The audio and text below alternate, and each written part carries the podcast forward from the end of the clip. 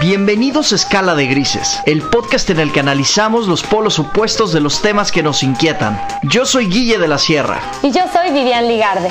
Y en este espacio usamos nuestro toque personal y mucha chispa para evaluar el lado blanco y negro de las cosas. Desde los matices, buscamos fomentar la diversidad, la tolerancia, el respeto y la empatía. Aunque pensemos distinto. Y es que a veces preguntarse el por qué nos puede responder muchos cómo. Si te cuestionas constantemente, eres de los que piensan fuera de la caja. Y estás abierto a diferentes opiniones. Acompáñanos a explorar todo lo que nos intriga. Hola a todos, bienvenidos a Escala de Grises. Gracias por escucharnos una semana más. El episodio de hoy es súper especial porque vamos a hablar de un tema que nos interesa a todos y del cual hace mucho que queremos hablar. Y es de las relaciones de pareja. Como saben, este año quisimos darle un pequeño giro al podcast e invitar a gente experta en los temas de los que hablamos. Así que hoy está con nosotros una invitada muy muy especial que además de ser amiga de Vips es experta en relaciones de pareja.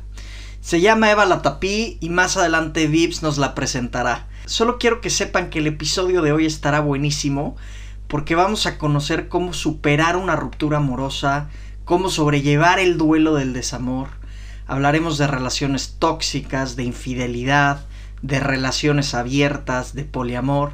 Así que no se lo pueden perder. Pero bueno, no se hable más. Vips, ¿cómo estás? Preséntanos por favor a nuestra invitada. Bueno, hola a todos. Ya estamos muy adentrados en el año. Guille, yo muy contenta también de empezar con estas entrevistas, sobre todo porque la invitada de hoy es una persona muy especial, no nada más a nivel profesional, pero también a nivel personal. Conmigo es una de mis mejores amigas.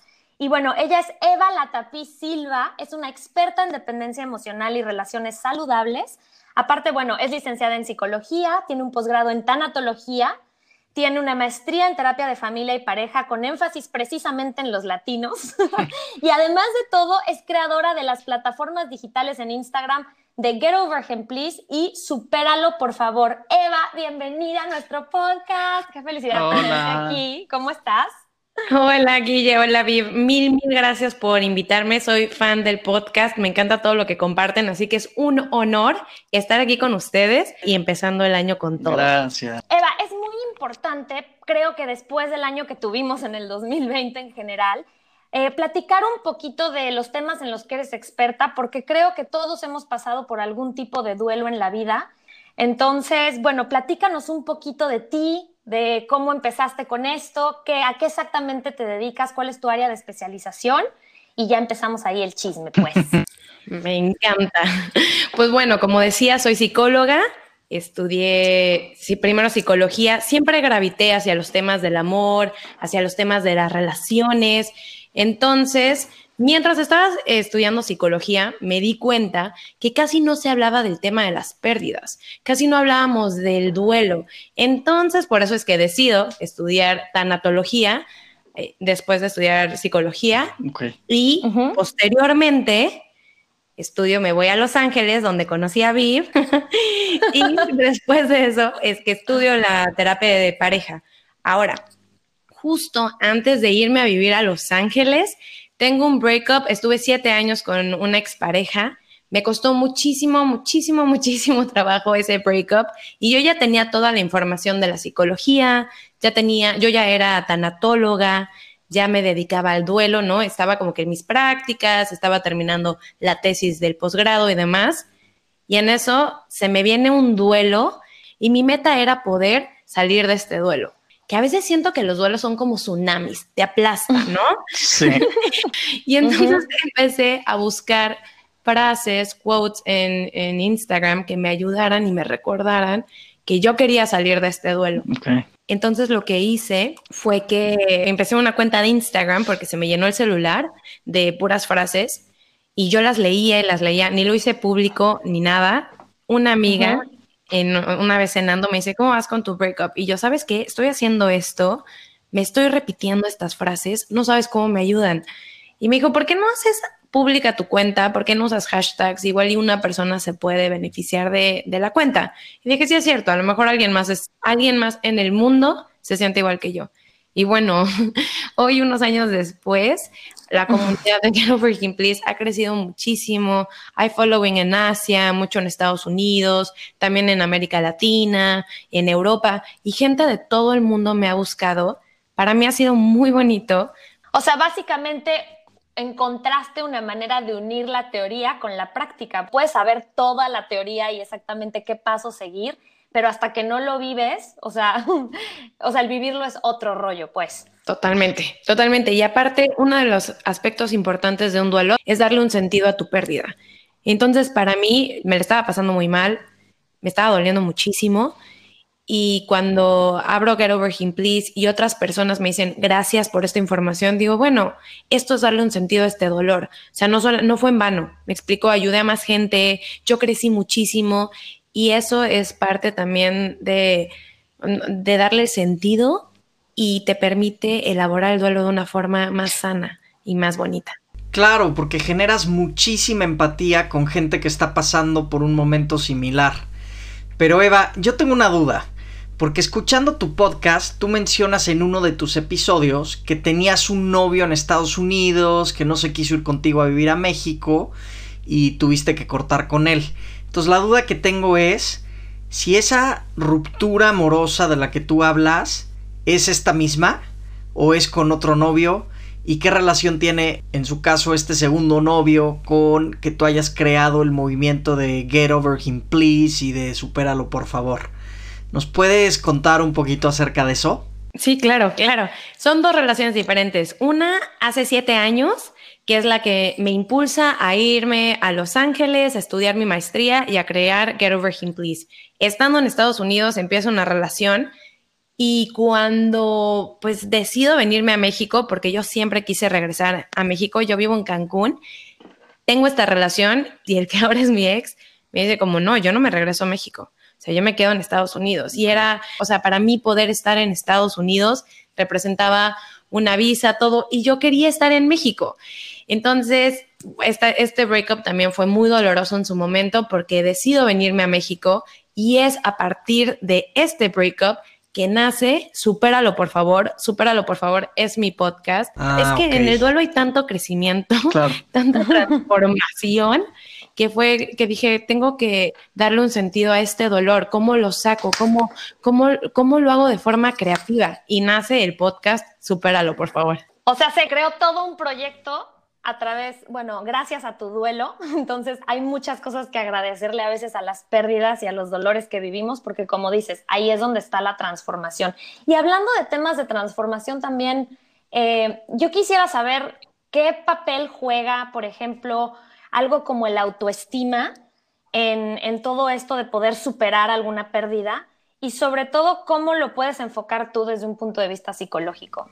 Me encanta tu pregunta porque justo algo de, yo, crecí escuchando la autoestima, es muy importante y hasta me sonaba cliché y demás, ¿no? Pero no es hasta esta pérdida que me doy cuenta de la importancia de la relación con una o con uno mismo. Hmm. Porque en mi breakup pasado, pues yo estaba más chavita, tenía el sueño de irme a Los Ángeles y mi maestría, y, y entonces como que me permitió llevar el duelo de una forma diferente.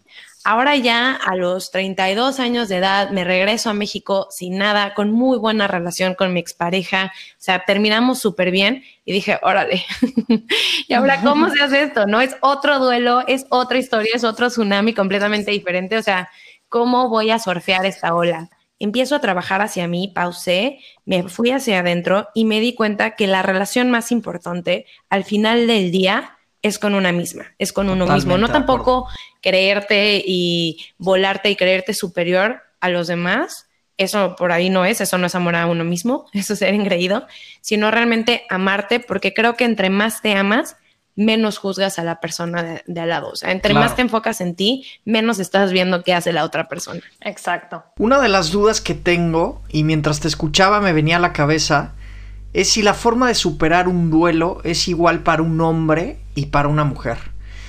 Como sabes, nosotros en cada episodio intentamos aportar una perspectiva tanto masculina como femenina de cada tema, y claramente lo que decías de la autoestima, pues aplica para ambos casos, ¿no? Pero definitivamente tienen que existir algunas diferencias. Entonces, desde tu experiencia, ¿Cuáles son esas diferencias que ves entre la forma de sobrellevar un desamor o un duelo entre un hombre y una mujer? ¿Y qué consejos nos puedes dar para superarlo? Se me hace buenísimo el punto que tocas, Guille, porque definitivamente hay una eh, expectativa social, vamos a llamarla así, el duelo de una mujer, ¿no? Lo que se le permite socialmente a una mujer cuando está en duelo y lo que se le permite a un hombre.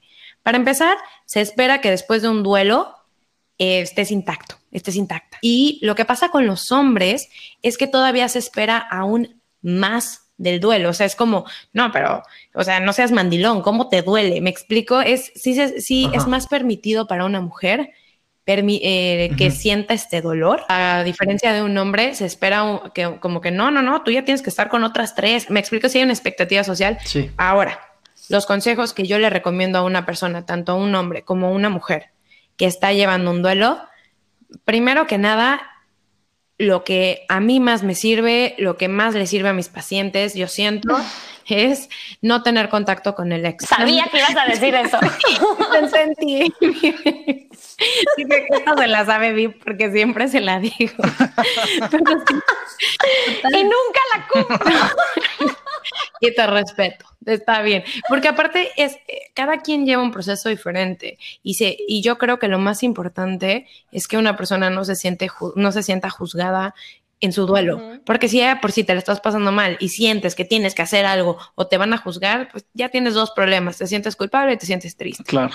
Entonces, eh, la primera regla es no contacto. No contacto porque yo sí creo que puede haber una amistad después de un breakup. O sea, definitivamente creo que puede haber una transición hacia una amistad totalmente. Sin embargo, como terapeuta de, duelo, como tanatóloga, yo considero que se debe llevar un, proceso de duelo posterior al breakup, poder hacer esta transición, porque yo no creo que puedas cambiar de una, de una relación a una amistad simplemente con el cambio de título. Como ya no somos novios, seamos amigos. Es que las emociones no son lineales. Dile a tu corazón que ya no es tu pareja, que es solo tu amigo y ámalo y aunque lo veas con otras personas, pues ni modo, o sea, mm, es un poquito complicado. Ya. Oye, y hablando de esto que estás mencionando, ¿no? De, de lo complicado que es y de verlo con otras personas, cosas así.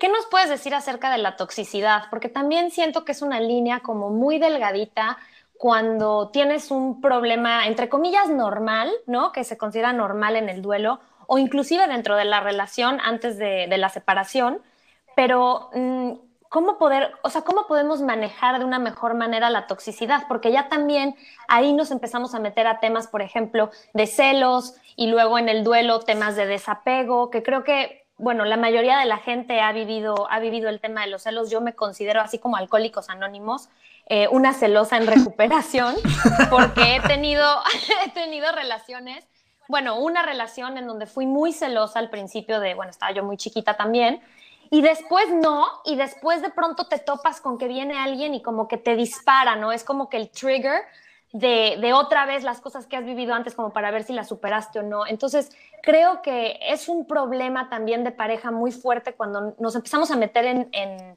patrones tóxicos. Entonces, ¿cómo nos puedes recomendar manejarlos? Y no solamente eso, ¿qué nos puedes decir acerca de la toxicidad en general? Es que sí, la toxicidad sí es un tema, es una excelente pregunta porque también podemos caer en un breakup tóxico. Si la relación era tóxica, también podemos caer en un breakup tóxico, ¿no? Que es, o sea, lo que me gusta decir, que ni picha, ni cacha, ni deja batear, porque es una pareja que no se va, pero no se queda.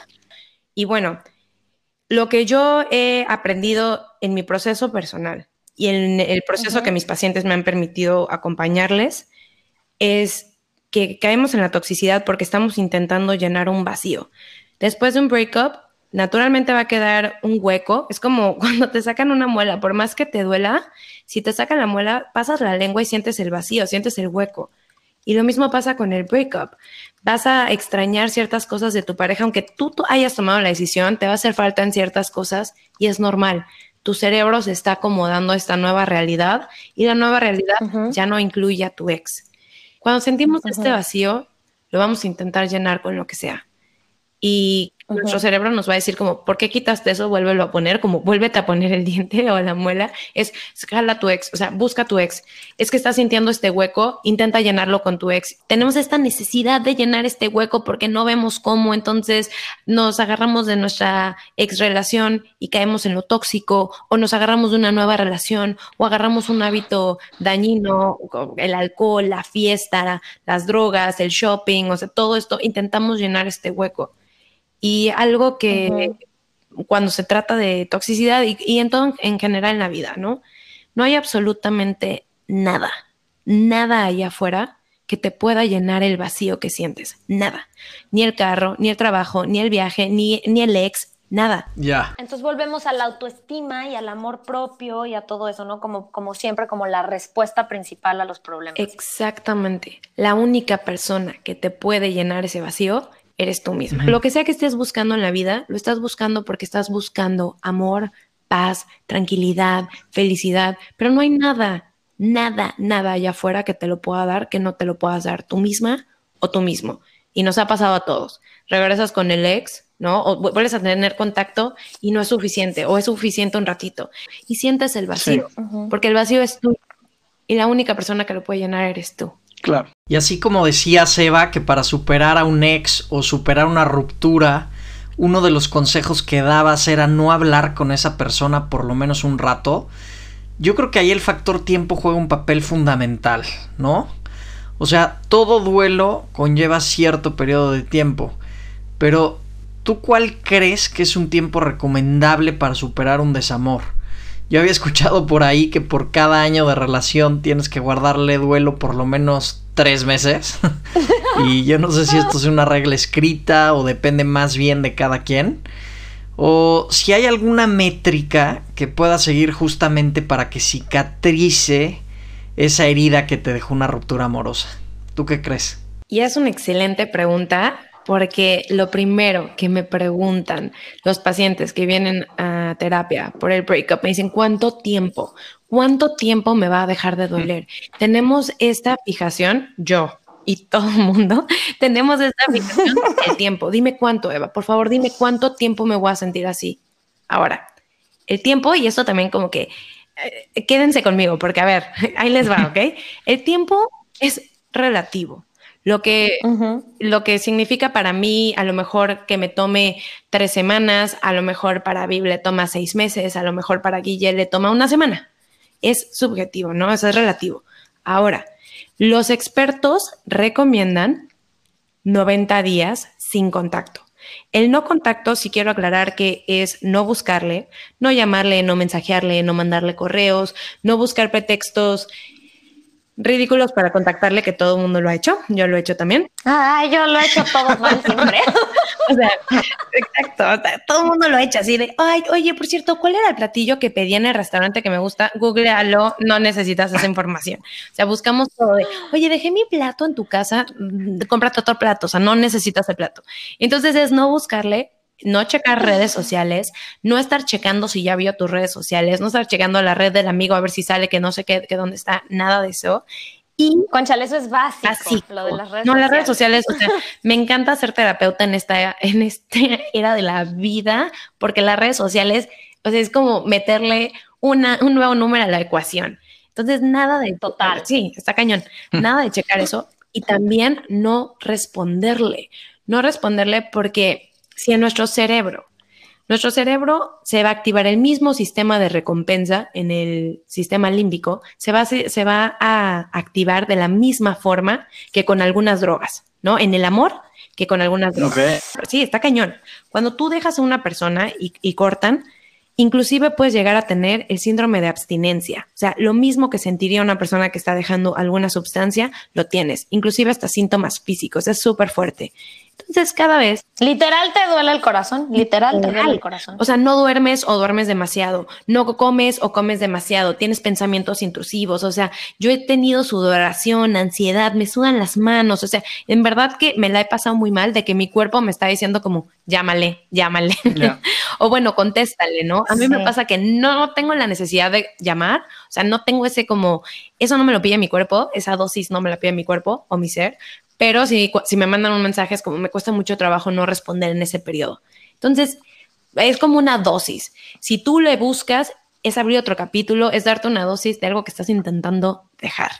Y aunque los expertos recomiendan tres meses en mi último breakup y lo hablé con mi ex ya después de que pasó el periodo de, oye, tres meses es muy poquito, es demasiado poco.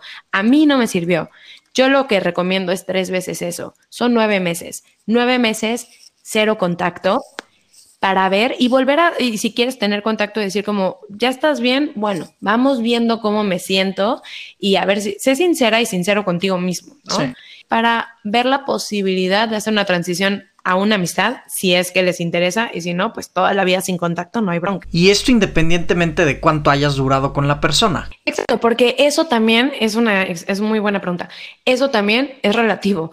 O sea, yo estuve un año con una persona que cuando terminé dije como, ah, ok, y luego salí dos semanas con una persona que me súper clave. O sea, es completamente relativo. El tiempo, tenemos esta fijación con el tiempo de cuánto tiempo me va a costar, cuánto tiempo llevo. No es lógico. El duelo no es lineal, no es proporcional de, ah, duré tanto tiempo, me va a durar tanto tiempo el duelo. No. O sea, es, es la importancia de lo que significa la relación o lo que sea, lo que sea que estemos perdiendo para nosotros o para nosotras. Entonces, el tiempo, algo que les, que les recomiendo es mm, no se claven en el tiempo, o sea, no se presionen de ya quiero sanar, ya quiero sanar. Si te rompes el brazo, no dices como, ay, ya quiero sanar, ya quiero sanar. No, le das chance y sabes que va sanando y sabes que va a sanar. Pero como es una herida emocional, nos, nos frustramos y decimos, siempre me voy a quedar así. Fantaseamos que nuestra ex o nuestro ex ya nos superó y nosotros estamos aquí estancadas o estancados deja de fantasear,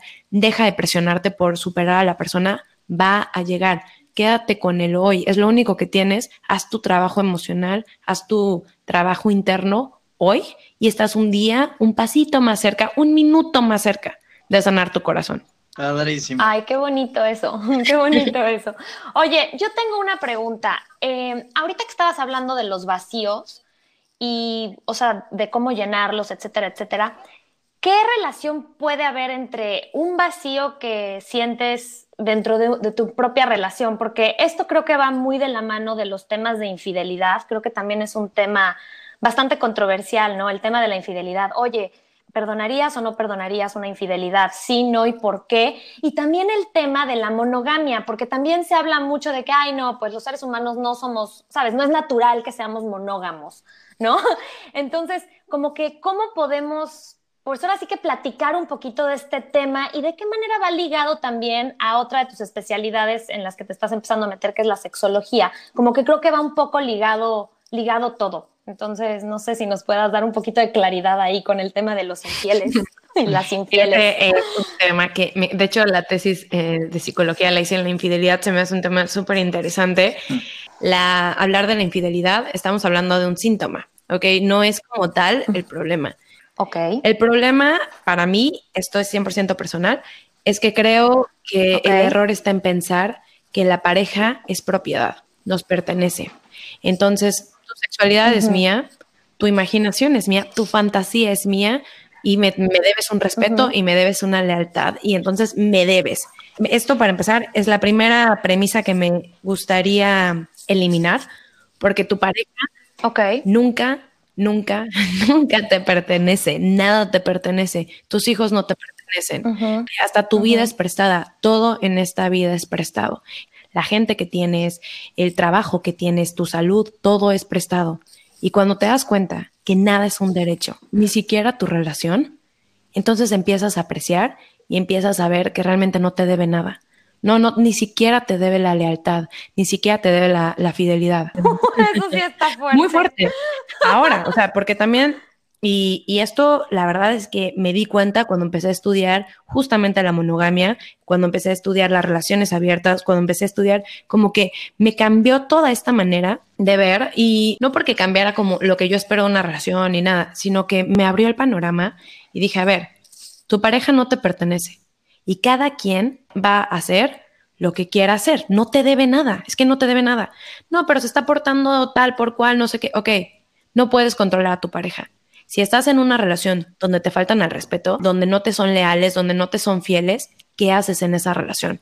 No te quedes en una relación para cambiar el comportamiento de la otra persona, porque entonces caemos en la codependencia. Totalmente. La codependencia es intentar controlar a mi pareja con mis acciones. Así como Viv dice que es celosa reformada, que yo también me considero celosa reformada, pero también soy codependiente reformada, o sea, porque es como yo me porté a toda madre contigo, te traté súper bien, hice todo esto y tú no puedes hacer eso, ojo, ¿por qué lo estás haciendo? ¿Lo estás haciendo porque amas a tu pareja? O lo estás haciendo para que te deba algo.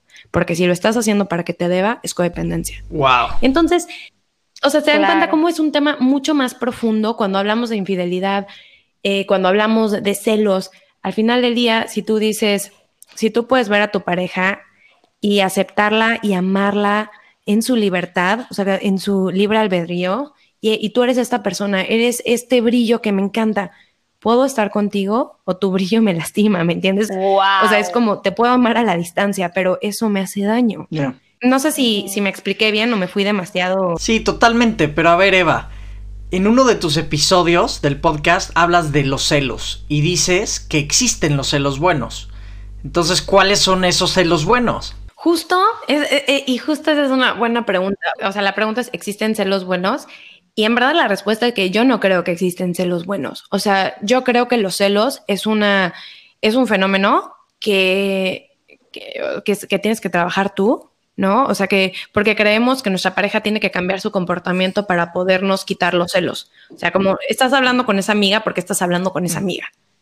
Y yo creo realmente que, o sea, va a haber celos que puedes compartir con tu pareja, porque tampoco se trata así de, de cerrarte y no, no, no, mejor todo a la goma, ya no quiero nada porque me duele, no. O sea, comunicar lo que sientes responsabilizándote de que son tuyos. O sea, es, es, tuyo. Y es como, oye, yo me siento así, esto es como me estoy sintiendo. Y poder abrir el diálogo, lo más importante en una relación es la, la comunicación. Entonces, abrir el diálogo y yo me siento así pero no te lo estoy diciendo porque estoy esperando que cambies de comportamiento. O sea, es, e, es, volvemos a lo mismo, es amar la libertad de la persona. Y si la persona te dice, ¿sabes qué, va? Sorry, pero no lo voy a cambiar. Ok, o sea, ya está en ti, te vas a quedar o no te vas a quedar, pero no intentes cambiar a tu pareja. ¿Me expliqué? No, total, total te explicas. Y también lo de la comunicación es súper importante, porque a veces con el tema de los celos, pues también puede denotar cierta debilidad, ¿no? O sea, yo a veces no quiero aceptar de repente si siento celos o cuando sentía celos en mi, en mi relación anterior o lo que sea, porque no quería pues sentirme débil, tampoco quería incitar los celos en el otro, o sea, porque después lo que dices, ¿no? Ya se puede volver algo súper tóxico, porque alguien me dijo una vez, y no sé qué opinas de esto, que los celos siempre los vamos a sentir, o bueno, no todo el mundo, ¿no? Guille, por ejemplo, es cero celoso, pero, o sea, la gente que sí siente celos, ¿no? Que aunque lo sientas, no es tanto el sentirlo, sino cómo reaccionas ante ellos, tanto contigo mismo como con tu pareja. Exacto, y, y, y, es un tema que me gusta trabajar, que trabajo en consultorio y trabajo de forma personal, porque yo sí me considero una persona que me puedo conectar fácilmente con los celos. Y me doy cuenta que tiene que ver también con mis inseguridades, todo, todo yace en el miedo a perder a la pareja, ¿no? Los celos son eso, te controlo para no perderte. Totalmente. intento... Eh, Intento cambiar tu comportamiento para no perderte, porque me da miedo perderte. Y si estás sintiendo celos y puedes reconocer ese miedo, puedes reconocer que tu miedo realmente es perder a la pareja. Entonces intentas controlarlo, intentas cambiar todo. A ver, le puedes comunicar cómo te sientes y tal vez lo que estás esperando es reafirmación, que la pareja te diga como, y no, no pasa nada, aquí estoy. O sea, sí puedo ver a mis amigos y o lo que sea que te, dan, que te den celos, ¿no? O sea, sí, me puedo vestir de esta forma, no me vas a perder. Aquí estoy. A la vez no es como, sí, no te preocupes, no me voy, no me vuelvo a vestir así, no lo vuelvo a hablar a fulanita, no me vuelvo a llevar con su tanito. No. O sea, porque eso ya es control. Totalmente, o sea, me encanta que hayas tocado este tema porque lo hemos sí. Oye, Eva, y un poco regresando al tema de la infidelidad que mencionaba Vips hace rato, quisiera saber tú qué piensas de la infidelidad. Sé que tú tienes una opinión muy abierta al respecto y me gustaría que nos la compartieras, porque yo sé por cursos a los que he ido o libros que he leído que muchas veces la infidelidad ha salvado relaciones. Y es algo que tú también has dicho en alguno de tus podcasts. Entonces yo sé que es algo complicadísimo de entender, sobre todo para gente como nosotros, que hemos crecido en una sociedad que venera la monogamia y que sataniza las relaciones extramaritales. Pero, no sé, es bueno tener un punto de vista distinto. ¿Tú qué crees? ¿Es buena o es mala la infidelidad? Sí, claro, es un tema buenísimo.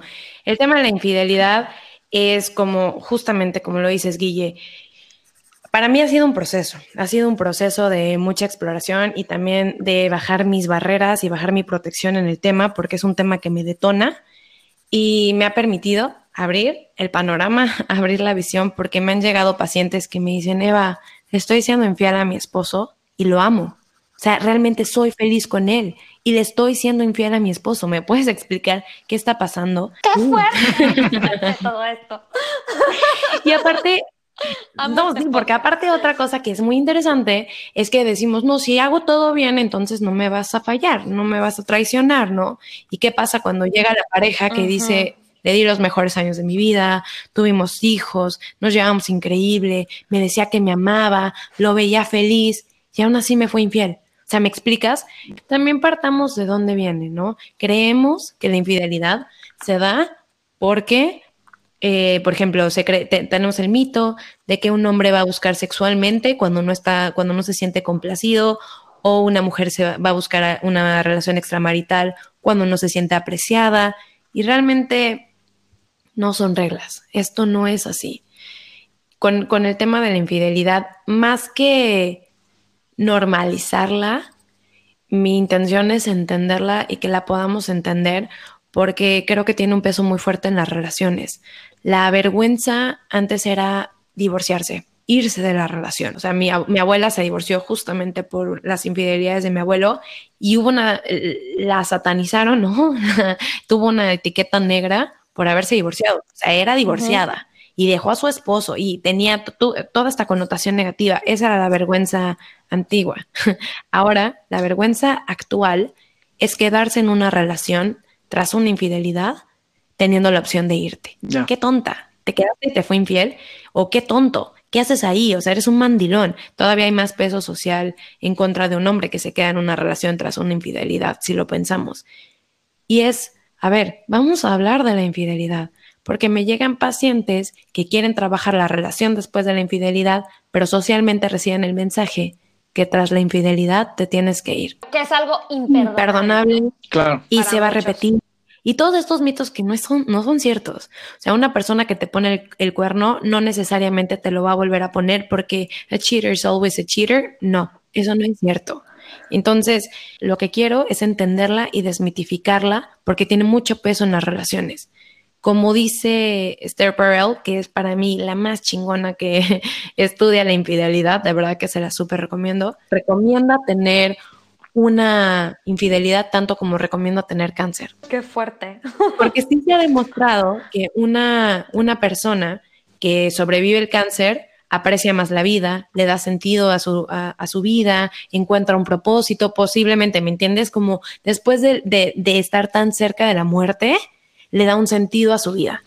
Ahora, una relación que puede salvarse y puede trabajar y crecer después de una infidelidad, va a ser una relación donde se va a hablar más abiertamente del sexo. Va a ser una relación donde se hable abiertamente de las expectativas, de las necesidades. Tengo, necesito esto, necesito el otro. Estuvieron tan cerca de perder la relación. Se metió una tercera persona. Entonces, eh, la relación se hace más fuerte. Ahora, la relación que tienes antes de la infidelidad ya no existe, ya murió. O sea, esa relación ya por algo no funcionó. Estás dispuesta o dispuesto a crear una nueva relación con tu esposo o tu esposa después de la infidelidad, o sea, es otra nueva. En la vida vamos a tener diferentes relaciones, tres, dos o tres relaciones importantes en nuestra vida. Y pueden ser que sean con la misma persona. ¿Estás dispuesta a entrarle? ¿Estás dispuesto a entrarle a que sea con tu, con tu pareja que te fue infiel o a quien le fuiste infiel? O sea, en ese aspecto, más que recomendar la infidelidad, es poder saber si, si puedes sanarte y puedes crecer de una infidelidad como habrá relaciones que es el beso de la muerte, una relación que ya estaba mal y una infidelidad, igual y nunca se sana. Qué fuerte, pero a la vez qué cierto es esto que estás diciendo. Oye, esto me lleva a mí a mi última pregunta para ti. ¿Tú crees que para el tema de la infidelidad el antídoto pueda ser una relación abierta? O sea, platicar ya de lo que viene siendo el poliamor. ¿O crees que eso ya está demasiado, o sea, es un stretch muy mm. grande? el irnos como que al no, otro. No, para nada. Y creo que es una excelente pregunta porque mucha gente está dispuesta a abrir su relación para evitar una, una infidelidad. Una infidelidad se puede dar en una relación abierta también. Y justamente de eso se trató mi tesis de la carrera.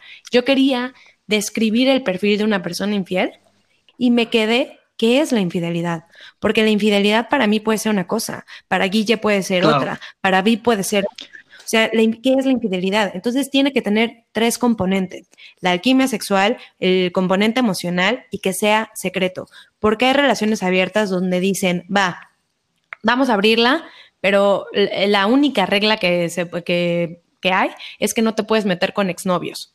Bueno, o sea, hay relaciones que con todo y que están abiertas también terminan en, la infidelidad. Eso es un mito una relación abierta funciona para quien funciona. Yo tampoco las tengo satanizadas y creo que cada vez se, utiliza más pues, esa modalidad, ¿no? Cada vez se abren más las relaciones y a la vez eso no significa, eso no te evita el dolor. Creemos que una relación abierta es una relación donde hay mucho sexo. No, es una relación donde hay mucha comunicación. Es lo que más hay. Ese, ese componente se fortalece y no es el antídoto de una infidelidad, porque realmente mm, para poder prevenir una infidelidad está cañón, como te digo, hay gente que siendo feliz, estando sexualmente conectados con su pareja, son infieles también. Entonces, realmente es como cuando hablamos de el antídoto para la infidelidad es porque estamos huyéndole a, la infidelidad como si fuera eh, lo peor de lo peor de lo peor, ¿no? Va a haber cosas que puedas hacer para prevenir una infidelidad, sí, pero volvemos a usar qué tal la analogía del cáncer. ¿Qué puedes hacer para que no te dé cáncer? Ok, hay ciertas cosas que puedes hacer, vas al doctor, te chequeas, lo mismo pasa eh, con, la con, con la relación, puedes ir a terapia, puedes alimentar la relación, puedes hacer todo y aún así te puede dar aún así puede haber una infidelidad, aún así te puede dar cáncer. Me explico, no es como si haces esto, no pasa esto. No, no hay un antídoto como tal para la infidelidad.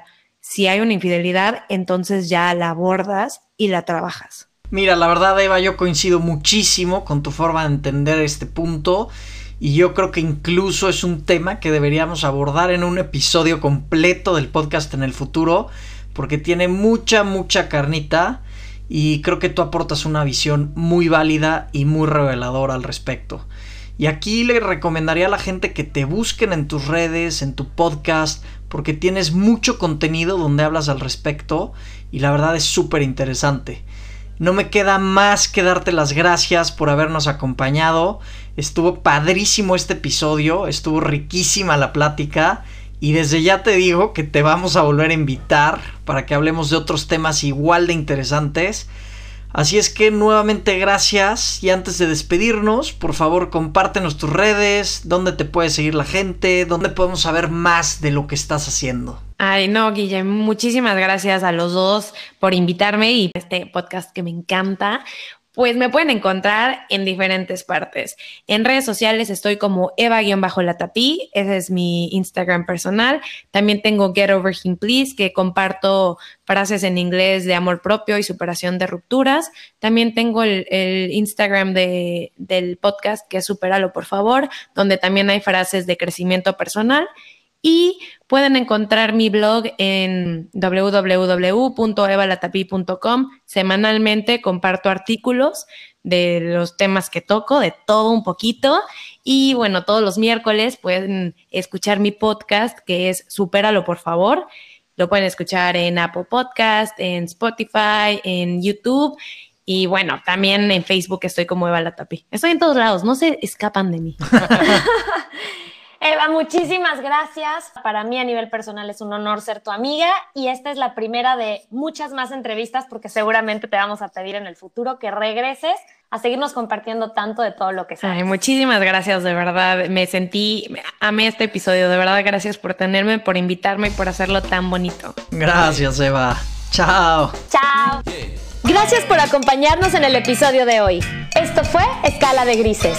Porque nada es blanco Nada es negro, siempre hay matices. Yo soy Guille de la Sierra. Y yo soy Vivian Ligarde.